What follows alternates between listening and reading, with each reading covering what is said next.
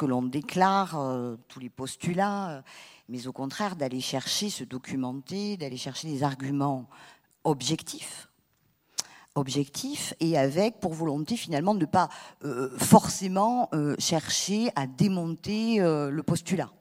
Donc voilà, ça c'est une démarche de, de, pensée critique. La liberté d'expression, bon, je ne vous en fais pas la définition, mais en tout cas ce que moi j'ai envie de dire, c'est que la liberté d'expression, ça ne veut pas dire qu'on peut tout dire à tout moment, n'importe comment la liberté d'expression, elle est régie euh, euh, de façon euh, juridique, avec des lois.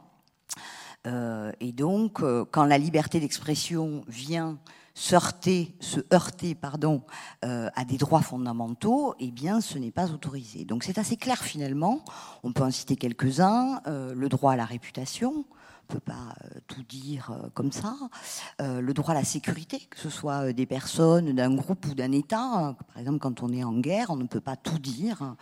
voilà. Et puis le droit, par exemple, à avoir un procès équitable c'est aussi la présomption d'innocence finalement, où euh, tant que la personne n'est pas euh, jugée, on ne peut pas euh, dire n'importe quoi, n'importe comment. Donc ça, c'est régi par la loi. Donc finalement, c'est quelque chose qui est censé être accepté par tous, puisqu'elle a bien fait, la loi a bien fait le chemin de notre, de notre démocratie. Hein. elle est passée à l'Assemblée nationale, au Sénat, etc. Donc on est censé tous accepter ces règles, c'est les règles du jeu là-dessus. Ensuite, à côté, il y a des règles peut-être qu'on accepte un peu moins, en tout cas qui posent problème et qui posent conflit. Euh, et on y reviendra avec Jean-Michel euh, tout à l'heure. C'est euh, par exemple le blasphème, hein. tout ce qui tourne autour de la laïcité. en France, République indivisible et laïque, nous avons le droit de blasphémer. Et ça pose un problème. Et à mon avis, pourquoi ça pose un problème? Parce qu'on confond le droit de critiquer, de moquer les religions et l'identité des personnes. En France, on a le droit de critiquer, on a le droit de se moquer des religions, mais attention, on n'a pas le droit de se moquer ou de critiquer ou d'insulter quelqu'un du fait de sa religion comme du fait de son genre, comme du fait de son origine sociale, ethnique, etc. Et donc je crois qu'on vit dans une société où on confond les deux, et donc là il y a un vrai conflit. Euh, aujourd'hui et, le droit de blasphémer euh, est, remis en question. Bon voilà, c'est un petit tour de la liberté d'expression et, finalement de la pensée critique. petite info complémentaire qui est assez rigolote, c'est tu parlais du droit au blasphème. Euh, par exemple, le droit au blasphème, on l'a dans toute la France, mais depuis peu, par exemple en Alsace-Lorraine, le droit au blasphème n'existe que depuis euh, Chirac. Avant Chirac, on n'avait pas le droit de blasphémer euh, les religions en Alsace-Lorraine. Du fait du concordat, mais est-ce qu'on peut utiliser euh, des juridictions d'Alsace pour faire un procès national sur le blasphème? Il fallait que ça concerne le territoire à l'époque. Oui, non, non. Donc c'était exclusivement pour. Euh, donc c'était euh, tous, les, ce que vous illustrez, c'est qu'il n'y a pas si longtemps, il y a encore un territoire français où on avait. Mais il n'y a pas si longtemps, c'est sous, sous, Chirac. On avait euh, donc avant la loi qui a été promulguée, on n'avait pas le droit de blasphémer en Alsace-Lorraine. Et donc ça, c'est ça, c'est récent. Après, la question, le blasphème, qu'est-ce que c'est en fait? C'est la transgression d'un interdit religieux. Et ce qui est intéressant, ben, on va sans doute approfondir tout ça, mais ce qui est intéressant sous le, comment on va dire, sous le régime de la laïcité, c'est qu'en fait, l'idée, c'est qu'il n'y a pas de croyance. Alors, certes, religieuse, la question d'adhérer à une religion ou d'en changer, c'est le principe, mais c'est aussi la question de la liberté d'opinion, la liberté de, la philosophie. On part évidemment du principe que euh, chacun a le droit d'adhérer à sa philosophie, qu'il n'y en a pas une qui est au-dessus de l'autre ou une religion au-dessus de l'autre. Et la question du blasphème, c'est la question de, on vient transgresser interdit religieux. Mais en fait, cet interdit religieux, il concerne forcément que le croyant, en fait, ou en tout cas celui qui croit à cette religion, qui édicte cet interdit religieux.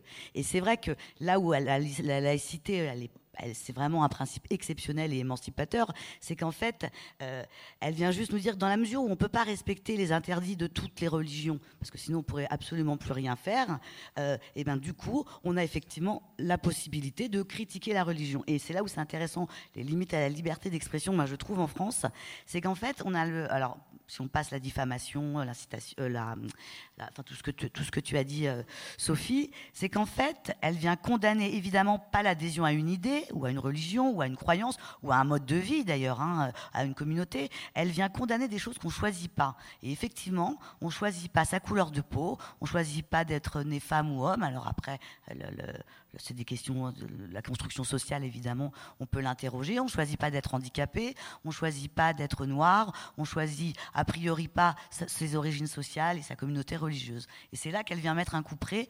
Et donc, effectivement, il n'y a, a, a, pas de raison finalement à critiquer une idée. La religion, c'est une idée comme une autre, hein, pour celui qui ne croit pas. Et donc, il y a quelque chose là qui est intéressant, c'est que, effectivement, c'est très nuancé, parce que quand on croit à quelque chose, on n'aime pas trop qu'on attaque l'idée de ce à quoi on croit.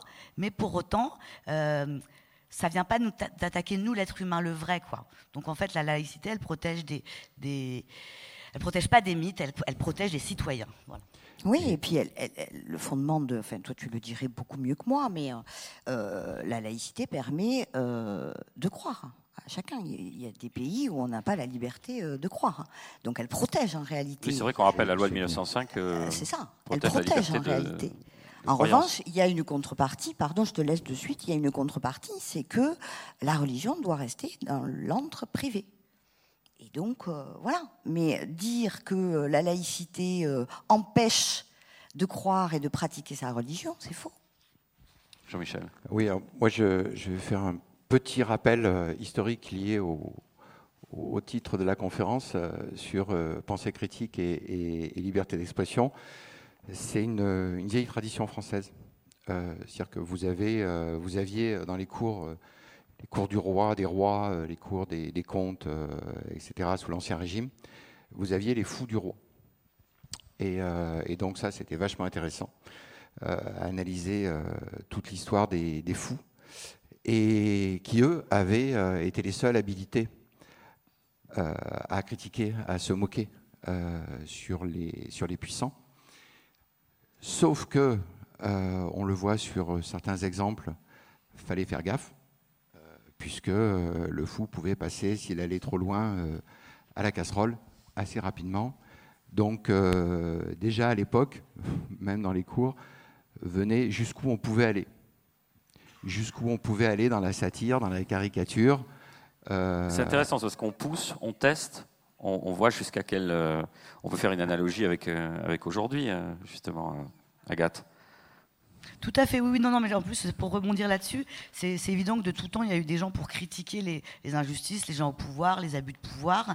Et hum, la caricature, elle a, elle, a, elle a porté toutes ces émancipations historiques. C'est vrai que la, la, l'histoire de la liberté d'expression, c'est aussi l'histoire de, en fait, c'est l'histoire du combat contre la censure et effectivement du combat contre les tabous.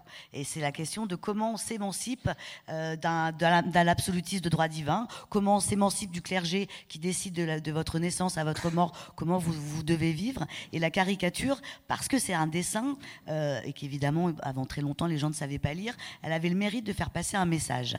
Et elle a souvent accompagné effectivement toutes ces périodes de crise sociale, politique et religieuse, et où on touche effectivement. Mais, mais, qu'est-ce qui s'est passé pour que. je ne sais pas quel était le niveau d'acceptation de la, caricature, mais on n'avait pas besoin de prendre la main des gens pour leur expliquer ce qu'est une caricature. Et on a l'impression, alors je ne saurais pas le chiffrer, je dirais n'importe quoi, depuis 50, 40, 50 ans, euh, même les débuts d'Arakiri, Charlie Hebdo, enfin, vous allez me, me contredire, Jean-Michel, vous me direz, mais on a l'impression qu'il faut tenir la main des gens et expliquer euh, ben non, ça c'est une caricature, ça c'est pas choquant, ou ça ça vient euh, euh, critiquer tel. Vous voyez? Alors que mm. naturellement, on, peut se dire, ben, puisqu'on a cette expérience, cette tradition française, le public devrait être un peu éduqué à ça. Quoi. Alors justement, ce qui est intéressant, c'est que là on se dit effectivement. Ça tombe pas sous le sens en fait. Non, mais historiquement, historiquement, c'est, on se dit que l'époque avec les réseaux sociaux, etc., était extrêmement violente, ce qui est vrai on a des ismes euh, qui se baladent euh, en pagaille avec des escrologistes, des, extrémistes de tous bords euh, qui foisonnent sur les réseaux, etc. Ça, on a parlé tout le week-end. Mais, ça a été pire. Ça a été pire. Et justement la, la caricature de tous bords, aussi bien la caricature, je dirais, de gauche et de droite, a été très très puissante ce que malheureusement vous ne pourrez pas voir, puisqu'une fois de plus, euh, Charlie Hebdo a été censuré par Toulouse. Et, euh, et vous ne pourrez pas voir les, les couvertures. Euh, les couvertures qu'on vous avez préparées et les dessins que, que vous ne pourrez jamais voir. C'est bien dommage. C'est sympa, merci. Vous êtes bien en train de. Ouais, c'est bonne ambiance, Jean-Michel. et, euh, et, donc. non, mais sur cette problématique de devoir aujourd'hui expliquer. En, 1905, au moment de donc les, les, les, discutations sur la, loi de 1905, ça a été et avant fin du 19e, ça a été extrêmement violent. C'est-à-dire que l'assiette au beurre, euh, toute la presse de l'époque qui pullulait, euh, les dessins de presse, ça n'arrêtait pas. Et c'était euh, d'une ironie et d'un mordant absolument incroyable, à tel point que on n'était pas loin de la guerre civile à ce moment-là. Donc quand on dit maintenant c'est pire, c'est pas vrai ça a été, ça a été, euh, ça a été très, très, très, très, très, très, très violent. Euh, donc, euh, c'est pas l'apanage de Maintenant, c'est pire. Il y a quand même des gens qui sont morts du fait de, de, caricatures il y a, il y a 8 ouais, ans. moi, il me semble. Ça, je, je, moi, si je me suis engagé dans cette, dans cette voie-là, c'est suite à, suite à Charlie, où il se trouve que je, on connaissait un petit peu Volinsky et Tinius. Et, moi, le, carton de Charlie, ça m'a laissé euh, complètement euh, sans voix pendant une semaine. Enfin, j'étais, euh, j'étais même pas révolté, j'étais abattu. et donc, c'est là où j'ai l'idée de, créer ce que vous ne pourrez pas voir, mais vous pourrez le voir dans l'entrée. Le Livian Le roi du marketing, Jean-Michel. vous ne pourrez jamais le, jamais le voir, malheureusement. Pour la régie, s'il faut, sinon je l'ai vraiment sur ma clé USB. Hein, la présentation, ça peut être plus sympa pour, pour, le, le public. Euh, non. Et, et, et, ben, on, va, ce qu'on va faire envoyer, on va envoyer Agathe en mission. Allez-y, Agathe. Mais j'aimerais répondre à cette question-là. Eh ben, on, la garde au chaud. On la garde au chaud. Oui, je, termine juste. Où j'ai donc j'ai créé ce bouquin-là, qui était euh, pour divulguer ce, qu'est la laïcité, euh, qui, je le rappelle, est un n'est pas une valeur, mais un principe, et qu'il n'y a pas de de la. C'est un principe républicain euh, et il n'y a pas de laïcité molle, de laïcité dure, de laïcité douce, etc. Et vous sentez qu'il y a une appétence parce qu'il y a un vide et que les gens ne savent pas bien ce que c'est que la loi de 1905 ben, Les derniers sondages qui sont sortis sur les jeunes, là, qui sont sortis fin d'année dernière, sont, sont carrément inquiétants. Puisqu'il y a une majorité de jeunes qui pensent que, sur les nouvelles générations, qui pensent que la laïcité, c'est contre les religions Or, euh, c'est absolument pas contre religion. Les, religions, c'est un principe qui protège la liberté de croire ou de ne pas croire euh, et qui nous garantit euh, tout un tas de, libertés qui fait que ces jeunes-là seraient, qu'ils soient musulmans, juifs ou autres, ou athées, seraient, s'il n'y avait pas eu le 1905, réciteraient le Notre Père chaque matin avant d'entrer en cours. Donc ça, s'il n'y avait pas eu ça, c'était catastrophique. Et petite erreur à relever aussi qu'on dit souvent, la France est le seul pays à avoir euh, la loi de 1905. C'est faux, puisque maintenant on a nos voisins, nos cousins, pardon, québécois, euh, qui ont voté la loi 21. Et vous avez sur la province de Québec la quasi-copie conforme de la 1905 euh, qui régit la province de Québec. Sophie, vous souhaitiez ajouter? Ouais, juste, je pense moi qu'on a, pourquoi euh, à votre question euh, aujourd'hui plus peut-être qu'avant, c'est que il me semble qu'on a perdu cette identité républicaine en fait. Et donc, on ne peut pas parler de tout ça sans parler de communautarisme, par exemple. Moi, j'ai l'impression qu'on vit dans un pays où les uns et les autres, religion ou pas religion d'ailleurs, euh, sont repliés sur leurs propres, leurs propres idées. C'est le contraire de la pensée critique finalement. Les réseaux sociaux, c'est un formidable outil, sauf que dans les réseaux sociaux, on est toujours entre nous. On, est, on discute avec des gens qui sont parfaitement du même avis que, que, que, vous. Euh, donc il n'y a pas cette pensée critique qui s'exerce, etc. Et moi j'ai l'impression que plus on va, et ça va pour les religions, ça va pour le féminisme, on en parlera tout à l'heure, euh, pour les grandes questions questions d'identité, les grandes questions, qu'on est peut-être en perte d'identité républicaine. Qu'est-ce que la République? Qu'est-ce que la laïcité? Qu'est-ce que ça protège? Pourquoi ça a été fait les, les, politiques ont une responsabilité. on s'adressait à l'ensemble des Français. Ensuite, volontairement, on s'est adressé à des communautés pour des raisons Énorme responsabilité. Euh, vous avez raison. pas la tradition française d'avoir des communautés. C'était un creuset, euh, nos ancêtres les Gaulois, et hop, tout le monde dedans. Bien sûr. Ensuite. Euh, et sur les, justement là, ce qui pose question sur les, derniers sondages qui sont sortis sur les, nouvelles générations, c'est l'importance grandissante de l'appétence des jeunes au vivre à côté d'eux, qui est opposé au vivre ensemble à la française. Euh, c'est-à-dire que les, anglo-saxons, euh, dans leur façon de, vivre euh, la laïcité qu'ils n'ont pas, sont en principe d'acceptation des communautés les unes à côté des autres. Et sur les pays anglo-saxons, vous pouvez changer de religion comme vous voulez, mais vous êtes, je, résume et je caricature là aussi, mais à partir du moment où vous avez, une religion, vous êtes quelqu'un de respectable. Par contre, euh, être euh, agnostique ou athée, ça c'est pas bien, ça c'est moche. Euh, donc on n'est pas un, vrai citoyen si on ne croit pas en quelque chose. Aux États-Unis, on, jure sur la Bible, mais on peut jurer aussi sur la, Torah ou sur le Coran. on jure sur le texte sacré.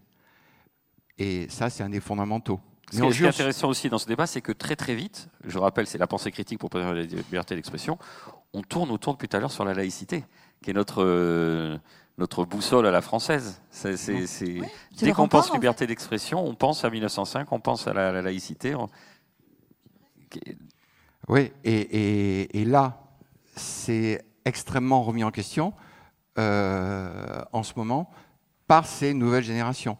Donc, on a un gros boulot à faire euh, d'explication. ah, ah c'est bien ça. Euh, vous allez peut-être voir des choses dessinées. Et, Jean-Michel est facilement dissipé parce que finalement, Fiat Lux, on a réussi à avoir le. Merci beaucoup hein, d'ailleurs. Et, on va laisser finir Jean-Michel et puis on va attaquer le. Ouais, et, donc, donc il y, y, a énormément de boulot à faire pour reformater cette définition euh, du mot laïcité qui est lié directement à la liberté euh, de dessiner, à la liberté de croire, de ne pas croire et de s'exprimer, euh, comme bon nous semble, sous couvert des, règles que tu rappelais tout à l'heure. Alors, est-ce qu'on peut projeter le, le, le, pouvoir point d'Agathe? Merci. Voilà. Alors, Agathe, dites-nous tout. On le voit là derrière? Oui, oui. Oui, à vous. C'est pas derrière en fait. ah d'accord, mais quel, euh, on n'arrête pas le progrès. Non, non. Là par exemple, c'est vrai que les adultes débattent beaucoup la laïcité. Alors déjà, il n'y a pas d'adjectif qui va, qui s'accorde avec la laïcité. On n'est pas une laïcité radicale ou une laïcité modérée. Il y a la laïcité et elle est parfaitement bien faite. Et je trouve que les enfants comprennent bien mieux ce qu'est la laïcité et la liberté de conscience que certains adultes et certains intellectuels.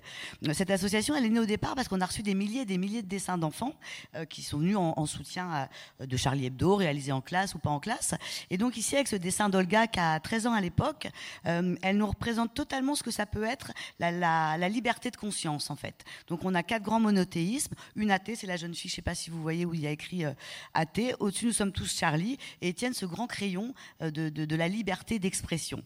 et donc il est passionnant ce dessin parce qu'il vient absolument expliquer ce qu'est la laïcité. C'est-à-dire un principe qui chapeaute à la fois la liberté de croyance et de non-croyance, d'adhésion philosophique, avec la liberté d'expression. Et que, quelles que soient nos convictions, nos différences, et heureusement qu'on est tous différents, on est des citoyens avant d'être euh, des croyants. On peut en montrer peut-être d'autres. Ça, on va, on va le passer. Ça, ça a été envoyé à Charlie. Hein. Ouais. On peut passer. Donc voilà, tout ça, c'est des dessins, mais oui, ça, illustre ce qu'on disait tout à l'heure, rétrospectivement. Ce que je disais tout à l'heure. Très bien.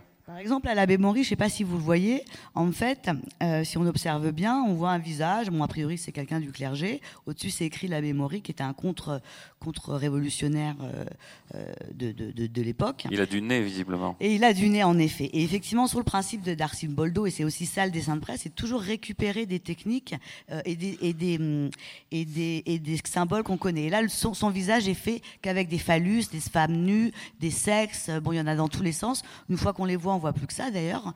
Euh, alors pourquoi Effectivement, à cette époque, on reste anonyme, on signe pas son dessin, mais parce que déjà à l'époque, les révolutionnaires voulaient chasser l'Église, enfin le, religieux du politique, et l'abbé Maury était allé euh, à l'Assemblée nationale pour défendre le pouvoir du clergé. Et en fait, à, la sortie de, de l'Assemblée, l'attendait le peuple, et il est parti se réfugier dans un, dans un bordel. Voilà. Donc c'est, couillon, mais en fait, un dessin, et c'est pour ça que c'est intéressant. Et couillon, c'est le mot, oui. c'est que, euh, enfin, je, je, crois par rapport à la question que moi je vous ai laissée c'est-à-dire pourquoi on a besoin euh, de d'expliquer. D'expliquer. Alors je crois que pendant longtemps, enfin, il y a quasiment du dessin de presse dans tous les journaux, hein, que ce soit la PQR, euh, les journaux nationaux, il y a forcément un dessin de, de presse. Je, je, je crois qu'effectivement, c'est un langage qui est en train de se perdre. Il a pas, je pense qu'à l'époque d'Arakiri, il n'était pas perdu. On comprenait très très bien ce que c'était l'humour qui était derrière, et puis surtout la, critique du puritanisme de De Gaulle en fait. Hein. Euh, mais là, il y a quelque chose où effectivement le dessin, c'est par nature un genre qui, qui pousse à l'esprit critique, parce que c'est quand on est face à un dessin, il y a un temps de suspension. Il faut suspendre son jugement pour comprendre de quoi on parle, à vrai dire. Et donc, ce temps de suspension, qui est ce temps de réflexion, qui n'est pas un temps du réflexe, nécessite effectivement, quand on reçoit un dessin, de prendre le temps de la réflexion. Et un dessin de presse, c'est un langage avec ses codes, avec sa grammaire. Il faut une connivence comme l'humour avec son, son lecteur. Et ça, c'est vrai que c'est pas évident. Et Pourquoi ça s'est perdu? Pourquoi ça enfin, de là, on a dit euh, l'émergence du communautarisme, certainement avec les politiques qui ont soufflé sur ces braises pour des raisons euh, euh, de, calculs électoraux, mais on ne peut pas dire uniquement maintenant, bon, les jeunes sont, enfin, la valeur cardinale devient, ou le marqueur identitaire devient la religion, et donc ils sont tout de suite très sensibles à ça dès qu'on attaque la religion. Il y a, il y a, c'est plurifactoriel. Je, je, vous rassure, c'est que il est même plus, les menaces de mort à Charlie. Maintenant, c'est même plus si on touche à la religion. C'est-à-dire que si on touche à Bouba, on a des menaces de mort. C'est-à-dire que chacun a son idole. Et en fait, les gens voudraient que ce qui est sacré pour lui soit sacré pour tout le monde. Non, voilà, c'est ça, qui n'est pas possible. L'air du sacré. La liberté d'expression, elle se détermine pas en fonction de ce qui fait rire l'un ou fait rire l'autre, ou à ce qui plaît ou à ce qui déplaît. Et c'est ça qui est, qui est intéressant. Mais moi, je crois que ce langage, il a, il a pas disparu. Il s'agit juste de, de, le remettre en, en en, enfin, en mouvement, justement, de le réapprendre. C'est comme une langue morte, en fait, un peu comme le, grec. Et ça s'est perdu parce que, effectivement, lire un journal, on est là sur les genoux, on a le temps de regarder. Quand une image, elle passe et qu'on la retransmet, c'est du réflexe, on prend pas le temps, en fait, de regarder. Je crois que c'est aussi ça, c'est qu'un dessin euh, français qui, qui, va être lu euh, au fin fond de, du Yémen, via les téléphones, hop, il peut évidemment y avoir, c'est pas un conflit de, civilisation, mais... Il y a un aspect contextuel, il y a un aspect de la culture dans laquelle il a été dessiné, Jean-Michel? Ouais, et moi, j'y arrivais pas. Il y a un truc qui ça m'a halluciné, c'est assez récent. Jamais avant Charlie, j'aurais pensé, là j'étais faire une intervention, une animation euh, en région parisienne euh, dans une cité. Euh, la police est venue me chercher à, l'entrée de la ville. j'ai eu trois policiers qui m'ont accompagné toute la journée et j'ai été raccompagné à la sortie de la ville le soir. Mais j'ai eu trois policiers sans arrêt autour de moi toute la journée. Jamais j'aurais pensé, imaginer ça possible. C'est dingue. Est-ce que je peux expliquer ce dessin? Oui, après on va, on va laisser parler Sophie un peu. Bien sûr, tout à fait. La pauvre, comme on dit. C'est juste comme on est sur la question du dessin, qu'effectivement Charlie Hebdo a été souvent condamné, mais pas pour des, euh, pas pour des raisons, euh, souvent pour insultes, euh, grossièreté, enfin jamais pour incitation à la haine. Et je crois que c'est ce malentendu qu'il est important de lever en fait. Donc ce dessin Charlie Hebdo, qui est quand même le, le, le cœur du problème et de l'attentat, à vrai dire, puisque c'est la question de la représentation du prophète, on comprend tout de suite quelles sont les limites à la liberté d'expression en France. Donc on a un dessin, Charlie Hebdo, numéro spécial, un titre, Mahomet débordé par les intégristes, ce personnage qui se, tient le visage et qui dit dans une bulle, c'est dur d'être aimé par des cons. Ok. Alors évidemment, personne, aucun dessinateur de presse se lève le matin en disant tiens, je vais me faire Mahomet, tiens, je vais me faire Jésus, tiens, je vais me faire Macron. C'est que forcément, dans l'actualité, puisque c'est un commentaire graphique de l'actualité, c'est le regard subjectif du dessinateur qui est un journaliste. Hein, il a sa carte de presse sur l'actualité. Qu'est-ce qui s'est passé, nom d'une pipe, dans l'actualité? Pour qu'il fasse ce dessin-là. Et ben à ce moment-là, en fait, le, Moyen-Orient est à feu et à sang parce qu'il y a des, islamistes danois qui ont récupéré les douze caricatures danoises qui cassaient pas trois pattes à un canard et auxquelles ils ont rajouté trois dessins issus d'un, d'un, comment, d'un d'un site d'extrême droite euh, suprémaciste américain où en fait il y avait un, un, musulman euh, qui se faisait sodomiser par un chien, une photo du cri du cochon euh, qu'on a en France, bon voilà, qui est une fête un peu sympa autour de, du cochon, et puis une autre photo qui crée sur de, de, voilà, tout à fait, exactement. Je, je m'attarde pas, mais c'est le contexte d'un dessin, c'est essentiel. Qu'est-ce qu'on voit À quoi ça fait référence? Deuxième étape. Troisième étape, qu'est-ce que veut nous dire le dessinateur? Ici, Mahomet débordé par les intégristes, qu'est-ce qu'il veut nous dire, Cabu? Il prend bien soin hein, d'intégrer intégriste dans, la, dans, le chapeau, hein, dans, dans, le turban du, du personnage. C'est dur d'être aimé par des cons. C'est qui les cons? C'est les intégristes. Si en revanche Cabu, donc parce que elle a, elle a, été au tribunal cette une, si en revanche Cabu, il, il avait juste mis Mahomet et c'est dur d'être aimé par des cons, il est possible qu'elle soit passée sous le coup de la loi parce que du coup les cons c'était les musulmans et qu'il y avait une incitation à la haine. Voilà. Là, c'est la critique de, bah, de gens qui utilisent la religion à des fins politiques. C'est la critique de, c'est un, regard subjectif sur ce qui se passe au Moyen-Orient à ce moment-là. Mais voilà, et c'est ça la, finesse du, du, dessin de presse. Et donc, en quatrième position seulement, on peut se demander euh, si on est d'accord ou pas avec ce dessin. Et ça, ça, ça vient vraiment à la fin, quoi. Voilà. On s'est focalisé sur euh, la laïcité, on s'est focalisé sur justement le, dessin de presse et, sur l'explication. Vous avez nommé tout à l'heure, Sophie, euh, rapidement un aspect qui est aussi important, enfin, on l'a peut-être pas encore évoqué, mais c'est le féminisme et le droit des femmes, puisque la, liberté d'expression, les femmes n'ont pas toujours eu euh, la liberté d'expression. Bah, d'abord, ouais. Ni, le loisir d'avoir une pensée critique. Bien sûr, c'est ça. D'abord, le rappeler quand même en introduction, puisque le sujet, c'est la pensée critique et la liberté d'expression. Évidemment, pendant très très très longtemps, les femmes n'ont pas eu euh, droit au chapitre. Toujours utile de le, de le rappeler. C'était soit euh, des sorcières, euh, soit des hystériques, des foldingues, on les brûlait au bûcher. Voilà. Donc ça, c'est bien toujours de, de, le rappeler. Finalement, c'est assez récent. À la Révolution française, Olympe de Gouges disait si les femmes ont le droit de monter à l'échafaud, elles doivent aussi avoir le droit de monter à la tribune. Donc euh, voilà, la Révolution évidemment a, fait, euh, euh, son, travail, mais entre la Révolution et aujourd'hui, et, même aujourd'hui, la parole des femmes n'est pas systématique dans, beaucoup de, pays, et en France c'est encore, on peut, on peut encore euh, mieux faire. Donc ça, c'est déjà un truc qu'il fallait rappeler euh, au départ. Et puis pour glisser sur le, sur, le, sur le féminisme, on a parlé de la laïcité, c'est encore un sujet qui clive, qui stresse, qui oppose, euh, qui est euh, toujours avec de la violence, etc. Donc finalement, on se retrouve avec une pensée critique qui a été nécessaire pour justement déconstruire tous les stéréotypes, tout ce qu'on nous a mis dans la tête depuis des décennies, des millénaires. Et finalement, on arrive aujourd'hui à une espèce de contrebalancier, et c'est une femme engagée sur l'égalité qui vous parle. On arrive à un, contrebalancier où, où maintenant il est difficile de débattre de ces questions comme si tout d'un coup euh, euh, on avait apposé un saut en disant les féministes ont raison et on ne, on, ne peut pas contredire ou on ne peut pas vérifier ce que dit une féministe parce que euh, c'est la vérité, c'est le dogme, etc. Enfin, il y a, a l'aspect extérieur et intérieur. Il y a d'abord 4 cinq courants différents historiques du féminisme qui ne sont pas tous d'accord entre eux, Bien sûr. plus les attaques classiques extérieures euh, envers les, mouvements féministes. Donc, Bien euh, sûr. Il y a du pain sur la planche, là encore. Il y a du pain sur la planche, et puis euh, ce dessin, merci, et merci Agathe de l'avoir trouvé, il, il, explique tout. Vous voyez, c'est le combat de féministes. C'est-à-dire qu'on n'arrive plus aujourd'hui dans un, un, espèce de brouhaha à faire la part des choses, parce que d'abord, on met les féministes dans un espèce de sac euh, comme si, euh, voilà, on est féministe. Mais non, on n'est pas. Il y a autant de féminisme presque que de femmes et d'hommes d'ailleurs, parce que féminisme, ça n'exclut pas. Euh, en tout cas pour moi, je, veux le dire, c'est un universalisme. Ça n'exclut pas les hommes, ce n'est pas. Mais par exemple, en utilisant ce mot, on, vous a déjà mis dans une case. Mais évidemment. Vous n'êtes pas intersectionnel, vous êtes universaliste. Non, mais ça, c'est mon avis personnel. Par contre, ce qui m'intéresse. Non, mais je vous taquine, je disais, il y avait déjà 4, 5 mouvements. Mais, voilà, mais ce qui m'intéresse, c'est pas, c'est pas mon homme la vie, c'est pas ma position à moi. Ce qui m'intéresse, c'est qu'on puisse en discuter. C'est-à-dire que des féministes universalistes puissent discuter avec des néo-féministes et qu'on parle, quand on parle d'Elisabeth Badinter, de Simone de Beauvoir ou de Sandrine Rousseau, on puisse parler. Or, moi, il me semble qu'aujourd'hui, sur ces questions, on ne peut plus parler. On ne peut plus parler. Et quand c'est un homme qui veut en parler, c'est encore plus difficile. Mais chacun est campe sur ses positions et sûr d'avoir raison. Euh, il n'y a pas de pensée critique. je, donne un exemple.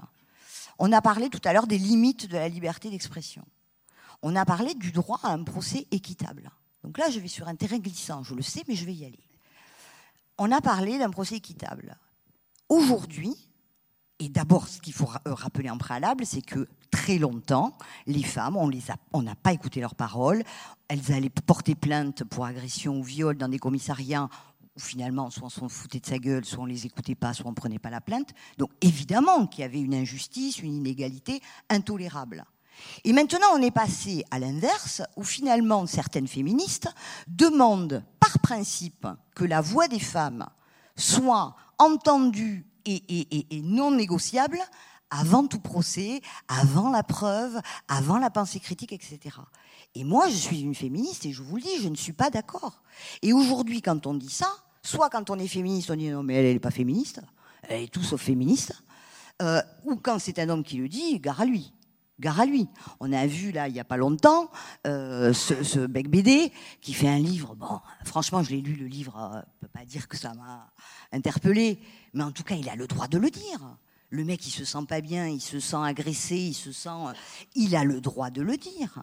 Eh bien, aujourd'hui, je crois que le mauvais revers du féminisme, de ce MeToo qui a été euh, extraordinaire pour libérer la parole des femmes, pour considérer enfin les violences faites aux femmes, etc., peut avoir un mauvais côté euh, de censure. Euh, il y a des hommes qui osent même plus en parler parce qu'ils ont peur d'être euh, euh, stigmatisés, etc. Et moi, c'est ça que je veux. C'est-à-dire, je veux, comme Voltaire, hein, je veux qu'il euh, ait le droit de le dire et qu'on puisse débattre. Et je trouve que c'est de plus en plus difficile de débattre dans ce pays. Ces traditions-là, elles sont peut-être, on dit, hein, peut-être importées par des études ou, des façons de penser qui viennent des États-Unis ou et qui se seraient, enfin,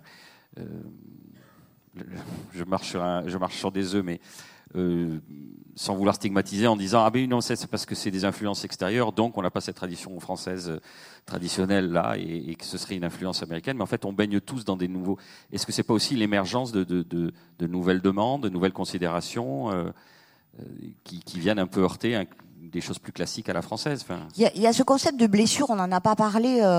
il est au centre, c'est-à-dire qu'aujourd'hui tout le monde se sent blessé en fait se sent blessé euh, parce qu'il pratique une religion, se sent blessé en tant que femme, se sent blessé en tant qu'habitant de la campagne, se sent. Bon, et donc on est aussi dans une ère de la blessure. Euh, à tout prix, tout est pris mal, il n'y a plus de discussion, c'est tout de suite, euh, c'est pour moi, il me veut du mal. Y a, Bon, il est bon en fait d'être choqué, d'être heurté. Euh, si on n'est pas heurté, ça veut dire qu'on pense tous la même chose, qu'on vit tous la même chose. On est mort en fait, on vit dans un totalitarisme. Et le dessin, c'est ça aussi. Quand il y a un dessin, une fois qu'on a fait ces trois étapes et qu'on se dit putain, il me met en colère, ce dessin. Pourquoi il me met en colère? Qu'est-ce que ça vient interroger C'est soi, en fait? Et c'est pareil, effectivement, comment en face, pourquoi le propos de l'autre qui n'est pas d'accord avec moi, pourquoi ça me met dans un tel état? Et c'est vrai que moi, je suis quand même assez éberluée par euh, ce qui se passe là. Alors, je pense que c'est pas tant la libération de la parole, en fait, MeToo, que la libération de l'écoute. Enfin, c'est ça qui a changé, en fait. Tu as raison. Hein? Et, mais en revanche, là, on a quand même une exposition. Bastien Vives, personne ne voit l'expo, on l'a interdit. Enfin, on, marche sur des œufs. Euh, au, Palais de Tokyo, euh, un, dessin, d'une femme qui est une rétrospective d'une artiste, on peut évidemment pas euh, la, taxer, enfin, de, de on porte plainte. Euh, qu'est-ce qu'on a eu encore? Non, mais là, on, délire totalement, c'est-à-dire qu'on ne veut même plus voir les choses. Or, je crois que la liberté d'expression, en tout cas la culture, la négation de la culture, c'est de dire je, veux, je, sais tout, donc je ne veux rien voir. Mais la culture, en revanche, c'est, je crois, je, je sais pas tout, mais je veux tout voir. Et c'est un travail sur le réel, en fait. Et après, pourquoi on se met en colère comme ça C'est pas bien grave. On n'est pas d'accord. Bon, bah, tu, eh ben, on va boire un coup quand même, écoute. Mais je, je, là, moi, je vois dans mon quotidien, là, cette fois-ci, pas en tant qu'éditeur, mais en tant que dessinateur, euh, devant le peuple, je vais faire mon autocritique. Euh, en tant que dessinateur, je me suis euh, auto-censuré, euh, malheureusement, euh, enfin trop souvent ces, ces, derniers temps. Parce que, euh, tout simplement, il y a des fois, j'ai la trouille. J'ai la trouille de me faire allumer. et j'ai la trouille de certaines réactions. Et ça, c'est récent, quoi c'est vrai qu'aujourd'hui, en fait, exprimer son idée, c'est prendre le risque de se faire tabasser, en fait, ou de tuer. Enfin, c'est donc le contraire de la liberté d'expression. Totalement. Et il y a quelque chose, c'est vrai, par rapport au dessin. On, on, assassine ceux qui les dessinent, on assassine un professeur qui les montre. Prochaine étape, on va assassiner ceux qui les regardent. Enfin, c'est vrai qu'il y a quelque chose qui est, qui est très flippant parce qu'il y a énormément de violence. Je pense que bientôt, en fait, on va compter les gens qui sont pas protégés que plutôt ceux qui sont protégés. C'est-à-dire que n'importe quelle thématique aujourd'hui, euh, on se retrouve avec des OS, des officiers de sécurité. Euh, et, je crois que là, ton commentaire de la couverture de Charlie était intéressant. Euh, aussi parce qu'il y, a un élément qui est fondamental quand on fait un dessin ou une création, c'est la, notion d'intention. Quelle intention on donne quand on crée quelque chose? Euh, Ça, c'est fondamental. Parce qu'il y a, y, a, deux choses. Il y a l'intention et le, contexte. Euh, vous avez euh, l'intention, par exemple, vous prenez euh, dans la communauté juive, euh, il y a des, blagues absolument, enfin des, conneries, des gags absolument incroyables qui, euh, sortis par d'autres que des juifs, etc., hors contexte, peuvent être considérés d'un racisme absolument euh, incroyable. Or, ça vient, mais tout dépend qui les dit et comment on les dit et avec qui on les dit. Et là maintenant, bah, bah, on fait gaffe, on fait gaffe parce que, pour revenir sur ce que tu disais, il y a une espèce de dogmatisme ambiant euh, qui est monstrueux. Et ce que vous disiez en l'influence des, des États-Unis, pas que, si on fait un petit, un petit peu de géographie, et notamment pour, euh, sur la laïcité, on voit que la laïcité, par exemple, qui est un principe républicain, c'est bien un principe, c'est pas la laïcité n'est ni, ni, une valeur ni une religion.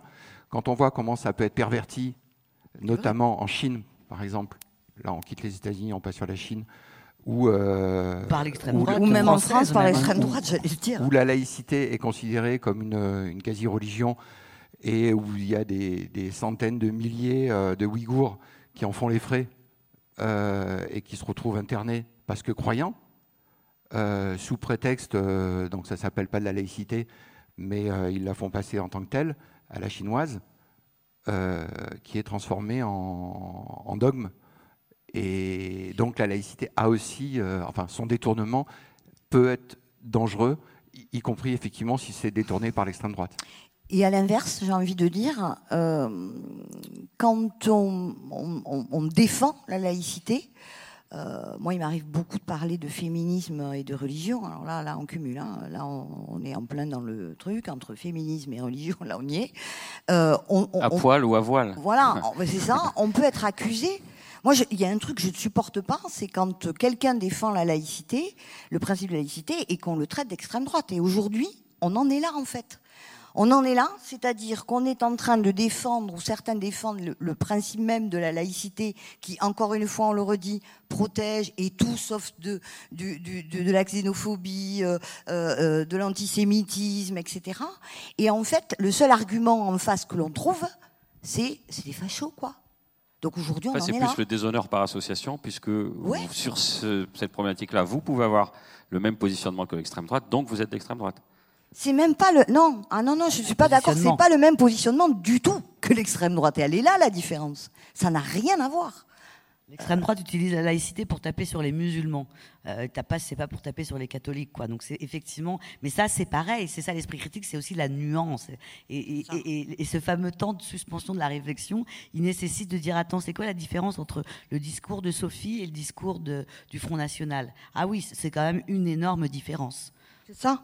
Et ça, pour ça, il faut de la pensée critique, il faut aller chercher, euh, se documenter, écouter, débattre hein, et confronter. Eh ben, c'est ce qu'on va faire tout de suite. Déjà, on vous applaudit tous les trois. On remercie euh, la régie et la, clé USB de Agathe. On y est arrivé finalement. Merci à, vous Boris. Et j'imagine que sur euh, ces sujets, il y a des questions. Monsieur, on va commencer avec vous.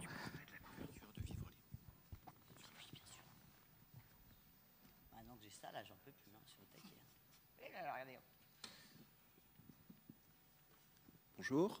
Euh, je voulais vous remercier pour cette euh, table ronde extrêmement intéressante, en particulier la partie présentation, explication de la caricature de Charlie Hebdo, c'est dur d'être aimé par des cons.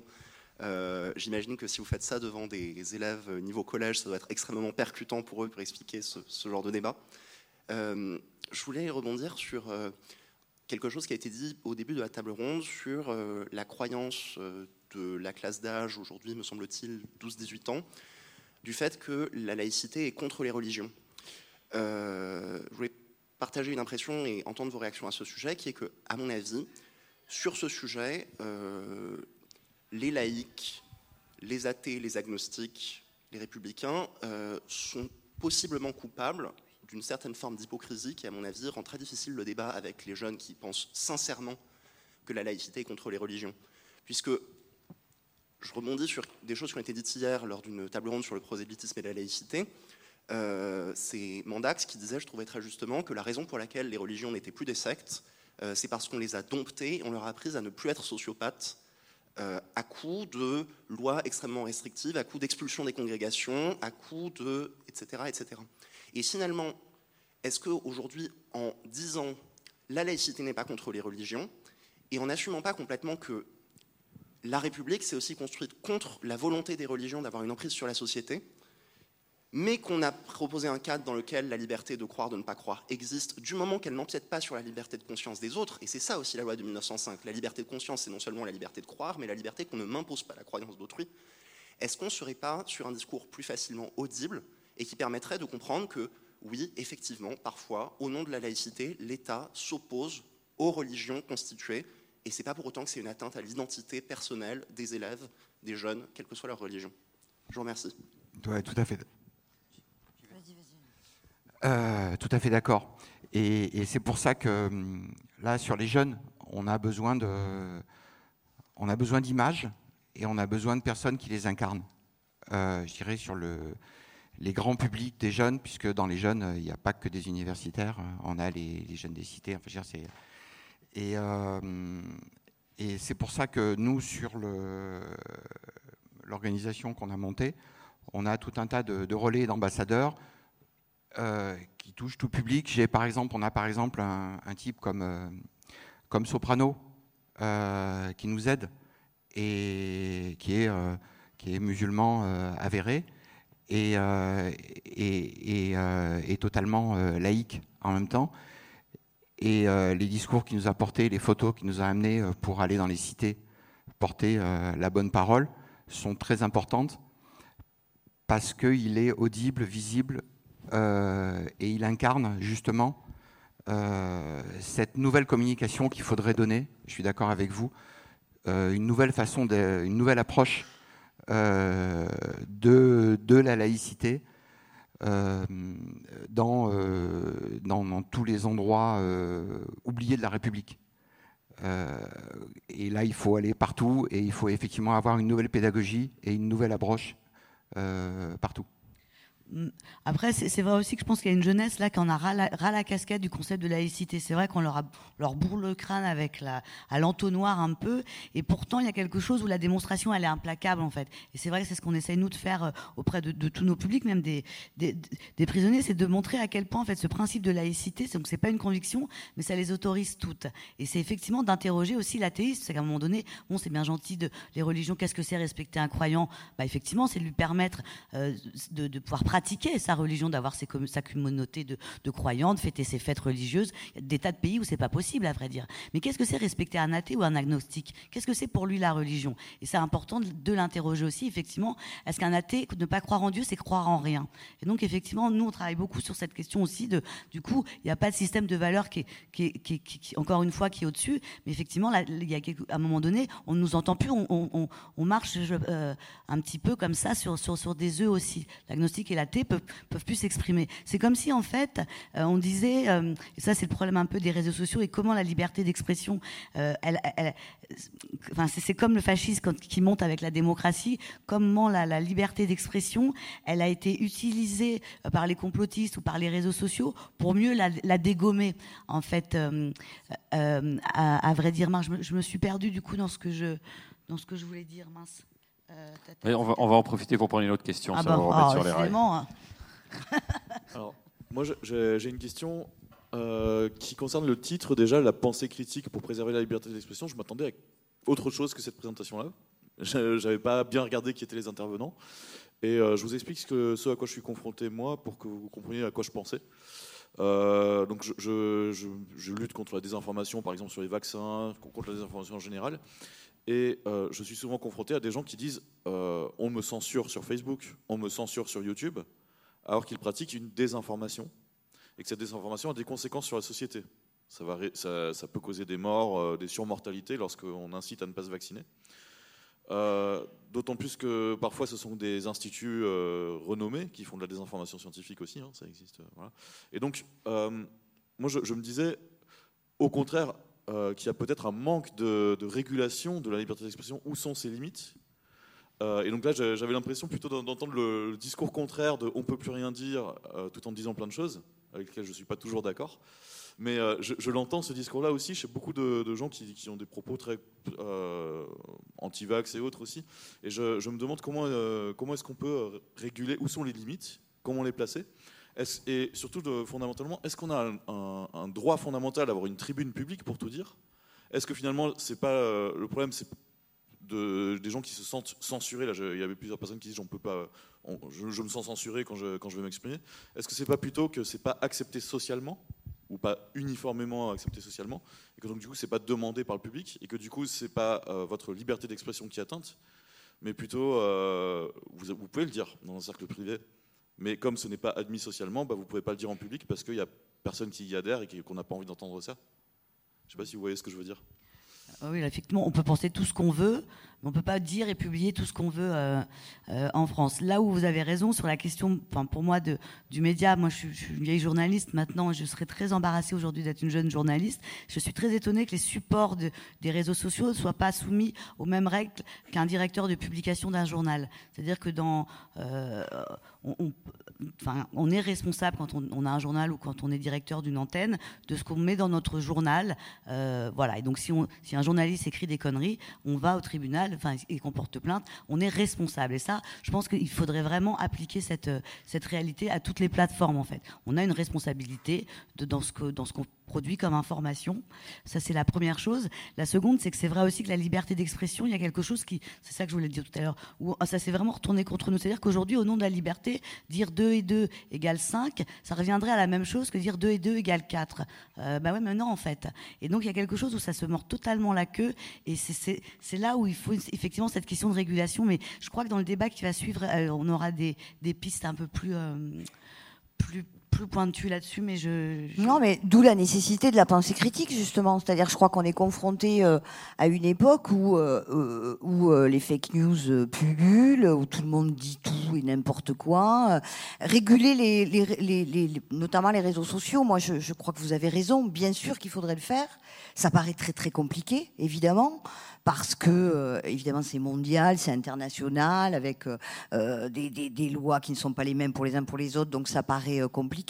Mais c'est justement là où il faut plus que jamais peut-être enseigner euh, la pensée critique, c'est-à-dire dès le plus jeune âge, euh, aller euh, dire et, montrer aux enfants, aux adolescents que, puisqu'ils passent leur vie en plus sur les réseaux sociaux, ils peuvent pas, prendre tout pour argent comptant. Et donc, mais vous avez raison, dans l'idéal, il faudrait légiférer, mais on peut pas c'est très extrêmement compliqué. Donc développons la pensée critique aujourd'hui plus que jamais, puisqu'on est abreuvé, pardon, de conneries euh, sans nom, et que donc on doit être tous et toutes en capacité d'aller vérifier l'information. Vous savez, on parle des journalistes, mais il y a aussi euh, une certaine presse qui fait du, fake news aujourd'hui.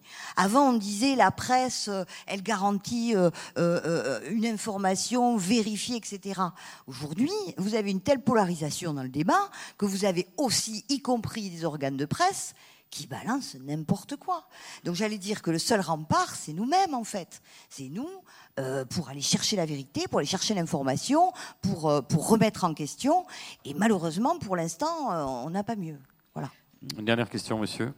Euh, oui, je voulais juste revenir sur euh, Bastien Viviès et tout ce qui était Tokyo, euh, pour voir en fait finalement euh, le souci de l'intention euh, de ce qu'on va montrer après. Euh, pourquoi euh, Bastien Viviès a été euh, supprimé d'Angoulême, on va dire, bon, supprimé, cancel si vous voulez, etc. C'est parce qu'on a quand même des intentions qui sont assez mauvaises. On a eu des enquêtes sur Bastien Viviès à propos de ce qu'il aurait pu marquer sur des forums. Les enquêtes, elles sont arrivées après. hein. Elles sont arrivées après, mais Eh oui, mais oui. C'est pas pareil. Ce que Moi, je veux je- moi, dire, je- c'est- pour- pour oui, le- mais par exemple, si, est-ce qu'il y aurait eu une enquête si, par exemple, il n'y aurait pas eu de lanceur d'alerte?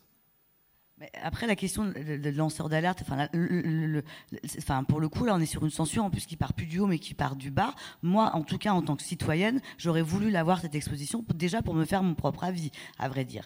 Deuxième étape, je suis ravie qu'il y ait, une enquête en cours pour qu'on on- effectivement on, sache si effectivement ce que produit Bastien Vives, c'est de la pédo, euh, de la représentation pédo euh, euh, pour autant, ça- euh, je, je, je, sais, enfin, je, je, connais pas grand monde qui soit sorti d'un musée en étant choqué, en fait, à vrai dire. L'art, elle, elle n'est pas fait pour être morale. Il y a quelque chose dans l'art, au contraire, qui vient euh, illustrer ce qui, est, ce qui a de, pa- des parts som- de sombre en nous, le fantasme, qui est quelque chose qui est un muscle de l'imaginaire. Euh, bon, je, enfin, je, vois ce que je vous voulais dire, mais je pense pas que ça passe par le fait de, de, de nous empêcher de voir, en fait.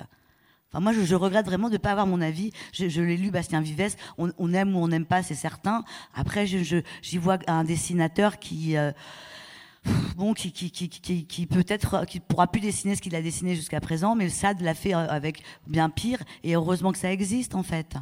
Puis dès qu'on fait rentrer la morale, euh, Ouais. C'est dangereux, quoi. C'est qui euh, la morale? Qui décide la morale? Aujourd'hui, euh, notre morale, demain, qui la décide en fonction C'est le de... C'est le législateur. Donc voilà, mais qui dit- celui qui dit qu'il est moral ou pas. non, non, mais Ce que j'ai envie de dire, Il aurait fallu que ces gens-là portent plainte avant. On ne fait pas interdire. C'est-à-dire qu'en plus, les gens ont peur parce que depuis Samuel Paty, il faut, il faut, il faut bien dire qu'en fait, on- les gens ont peur aussi s'il y a un mouvement, un- quelque chose qui se passe sur les réseaux sociaux, que ça se termine mal. Donc, on préfère céder à la pression. Ça se trouve, il y a juste Dick Lampin hein, qui ronchonne. Mais bon, passons, on cède à la pression. Résultat des courses, on la voit pas cette exposition. Moi, je trouve que cette question, elle mérite peut-être d'être posée. Mais pourquoi n'ont- n'ont-ils pas porté plainte avant, en fait voilà, les, problèmes de, limite de la liberté d'expression, elles se règlent devant un tribunal. Elles se règlent pas comme ça sur justement sur un ring au nom de moi je crois ça, toi tu crois ça. Il y a quelque chose. Enfin, moi j'ai le sentiment qu'on me retire une réalité. La vérité, je suis pas sûre qu'il existe de vérité, mais il y a, des faits. Et, là, je ne peux pas me, me prononcer sur Bastien Vives parce que je n'ai pas vu cette exposition. J'ai lu ses livres et je vois de quoi il est, il est question. Après, dans cette, collo- cette, cette, euh, cette euh, collection de euh, merde. De, Les requins marteaux. oui, des requins marteaux. On on a de tout, mais enfin, on est quand même dans l'ordre du, du dessin, non d'une pipe. C'est un dessin. Est-ce que nom d'une pipe, c'est le bon choix de mots? Allez, on terminera là-dessus. Merci à tous. Merci à nos Merci invités. beaucoup. Merci On Boris. se retrouve dans quelques minutes. Merci là-haut à la régie.